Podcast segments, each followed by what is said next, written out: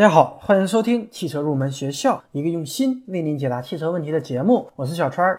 如果大家有关于汽车方面的问题，可以关注我们的节目公众微信账号“小川汽车入门知识”。您的问题将由汽车研究生团队为您解答。如果大家觉得我们的节目对您有所帮助，通过下方的声音简介可以查看节目的汽车用品店，并对我们进行打赏。那么在最近几年，国产的一些畅销品牌和车型也渐渐的开始进入大家的视线，比方说长城、传祺、宝骏等等。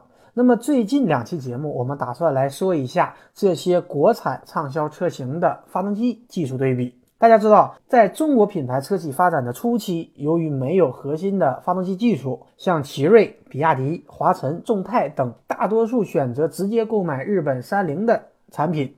那么，由于结实耐用的特点，三菱代号为四 G 幺系列、四 G 六系列等等的发动机，成为了众多国内车企青睐的对象。而且现在也有很多国产车用的还是这个系列的发动机。你比方说众泰 T 六百用过的就是三菱的四 G 六的发动机。但是如今的中国品牌车企已经开始具有独立的一个研发能力，而且大家应该也会发现，现在小排量的涡轮增压发动机越来越多，特别是 1.5T 的发动机。那么为什么不是 1.4T 或 1.6T，而是在 1.5T 发动机上扎了堆儿呢？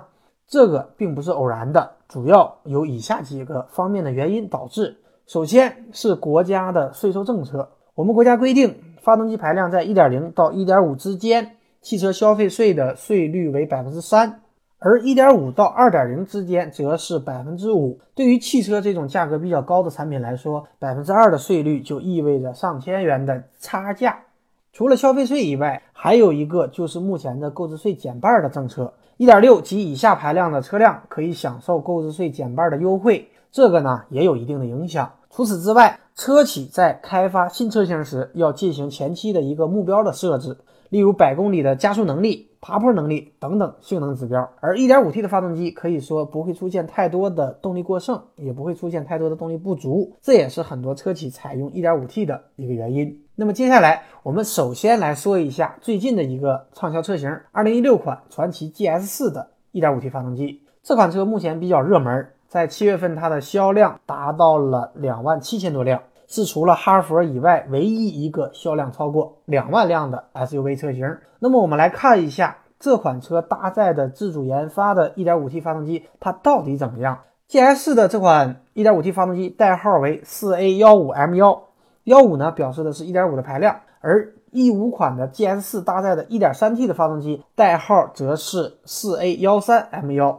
那么这款 1.5T 的发动机主要采用了以下几个技术。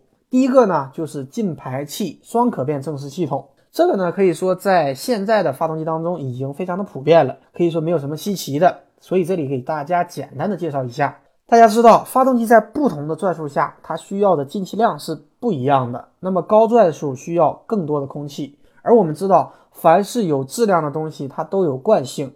被吸入发动机气缸的空气，它也有惯性。那么进气过程结束以后，它仍然有一种进入气缸的趋势。这时呢，我们如果延长气门的关闭时间，气缸就可以吸入更多的空气。这样呢，就可以使得发动机在高转速下充分利用进气的一个惯性，来提高自身的进气量和效率。那么低转速情况下则正好相反。这个呢，就是进排气双可变正时系统。第二个技术呢，就是可变机油泵。这个大家可能不是特别的熟悉，我们来介绍一下。大家知道，机油泵的运转也是要消耗一部分发动机功率的。而从国外相关的研究报告来看，采用可变排量的机油泵，一般能够降低我们发动机百分之一到百分之二的燃油消耗。那么，怎么来减少燃油泵的功率消耗呢？这就需要让我们燃油泵的机油供应量与发动机的实际的需求量进行匹配。就是说，发动机需要多的机油时，我们就增大机油的量；而发动机不需要这么多机油时，就减少机油的量。它主要是根据我们机油的压力指标来进行判断的。这个就是我们说的可变机油泵技术。你比方说，在雪铁龙 C4L 上搭载的 EC8 发动机，它采用的也是可变机油泵的技术。第三个呢，就是这款发动机它采用了静音齿形链条，这个很好理解，它的最大的优点就是运行的时候它的噪音要小一些。那么第四个技术呢，就是它采用了双质量的飞轮。那么在汽车史上，第一个批量生产的双质量飞轮用在了宝马车上。双质量飞轮其实我们可以从字面上来进行理解，它是将原来的一个飞轮分成了两个部分，一部分保留在发动机的一侧，起到原来飞轮的作用，用于呢启动和传递发动机的一个扭矩。这一部分呢，我们把它称之为第一质量。那么另一部分呢，它是放置在传动系的变速器的一侧，用于提高变速器的转动惯量。这一部分呢，我们把它称之为第二质量，因此呢，也就得名叫做双质量飞轮。那么用双质量飞轮有什么好处呢？那么由于双质量飞轮相当于将我们的发动机和变速器进行一定的隔离，所以它在汽车上可以起到很好的隔震和减震的效果。众所周知，柴油机的震动比汽油机要大。那么，为了减少柴油机的震动，提高乘坐的舒适性，现在欧洲许多的柴油乘用车都采用的是双质量的飞轮。而在国内呢，一汽大众的宝来手动挡，它也率先采用了双质量的飞轮。那么，传祺的工程师曾经表示，GS 四它的 1.5T 发动机性能参数对标的就是大众 EA211 和宝马的一款发动机。那么从这一方面呢，我们也可以看得出来。第五方面呢，就是它用到了一个自己的专利技术，叫做 GCCS，它指的是燃烧室控制系统。它实际上就是工程师通过对燃烧室和进气道的优化设计，让我们的混合气在燃烧室内会形成一股滚流。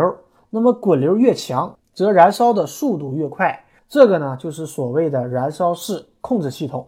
最后一方面，这款 1.5T 的发动机用的是 IHI 的涡轮增压器，像斯巴鲁和本田都曾经用过这个供应商的增压器，而且之前的 GS4 它的 1.3T 的发动机用的也是 IHI 的涡轮增压器，甚至是法拉利 F40 也曾经用过 IHI 的涡轮增压器。那么曾经有一位 GS4 的车主跟我说，他的这款车的发动机。法拉利曾经用过，我想也可能是基于这一点原因，这位车主才会产生这样的误解。整体来讲，虽然传祺 GS4 的销量非常的好，但是仍然还有许多问题需要解决。比方说，客户投诉比较集中的变速器异响和顿挫，还有一些小毛病、小问题的改善等等。那么，只有不断的注重细节的进步，才可能有长久的一个发展。那么说过了传奇，接下来我们来说一下另一款畅销车宝骏。二零一六年七月，宝骏公布了新款的五六零和七三零两款车，搭载的都是一点五 T 的发动机，这也意味着宝骏这个品牌也开始加入一点五 T 发动机的阵营。在此之前，宝骏七三零拥有一点五和一点八两款自然吸气的发动机，一点五动力性相对来说不够强劲。而1.8排量呢，又在购置税和消费税方面丢掉了一定的优势，因此呢，宝骏也开始采用了 1.5T 的发动机。首先呢，我们来简单的说一下宝骏之前的1.5排量的自然吸气发动机。这个1.5的发动机编号为 L2B，可能很多人都知道，别克凯越用的发动机的型号也是 L2B。那么这两个车上的发动机到底是不是一台呢？这个大家可能听到过很多的说法，有人甚至说宝骏用的就是通用的发动机，但是事实上是这样的，这两台发动机在通用的发动机家族当中属于同一个系列，但是两个发动机是由两个完全不同的开发团队，并针对宝骏和凯越车型的不同特点和用户的需求进行了不同的调教，而且两者的 ECU 等部件也是不同的，实际的动力表现自然也会有一定的差别。那么凯越的 L2B 是烟台通用东岳汽车动力公司生产的，而宝骏呢，则是上汽在青岛的基地生产的发动机。在宝骏630的发动机上印着 PTEC 和 GM 的字样，GM 呢是通用的缩写，它表示我们宝骏发动机用的是通用的技术，而 PTEC 它表示什么意思呢？实际上，曾经通用的乐驰的发动机曾被命名为 PTEC。那么这里我们也可以看出宝骏和通用的关系。然后我们再来说一下宝骏之前的1.8升自然吸气发动机，它的编号是 LJ479QN12，它是由广西柳州五菱柳机动力公司生产的。这款发动机可以说整体没有太多的新的技术，但是比较成熟，相对比较稳定的一个产品。那么最后呢，我们重点来说一下。宝骏最新采用的 1.5T 发动机。这款发动机的型号为 LL5，它是由上海通用五菱研发的。那么对比之前的1.8升自然吸气发动机，那么这款 1.5T 的发动机最大功率提高了9千瓦，而油耗呢降低了百分之七。它的涡轮增压器用的是霍尼韦尔公司提供的，这也是一个比较有名的供应商。那么官方信息说，发动机在涡轮在一千转的时候就开始介入工作，但是实际情况下可能要稍微晚一点，而且在两千转左右就会输出最大的扭矩。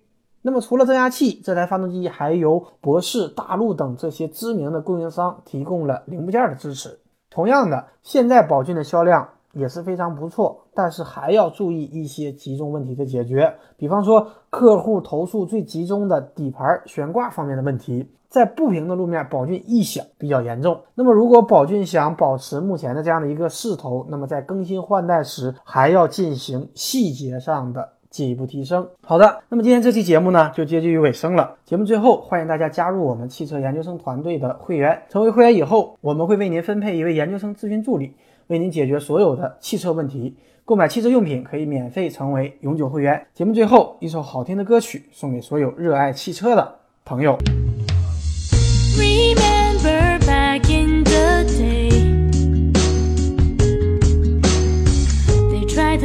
to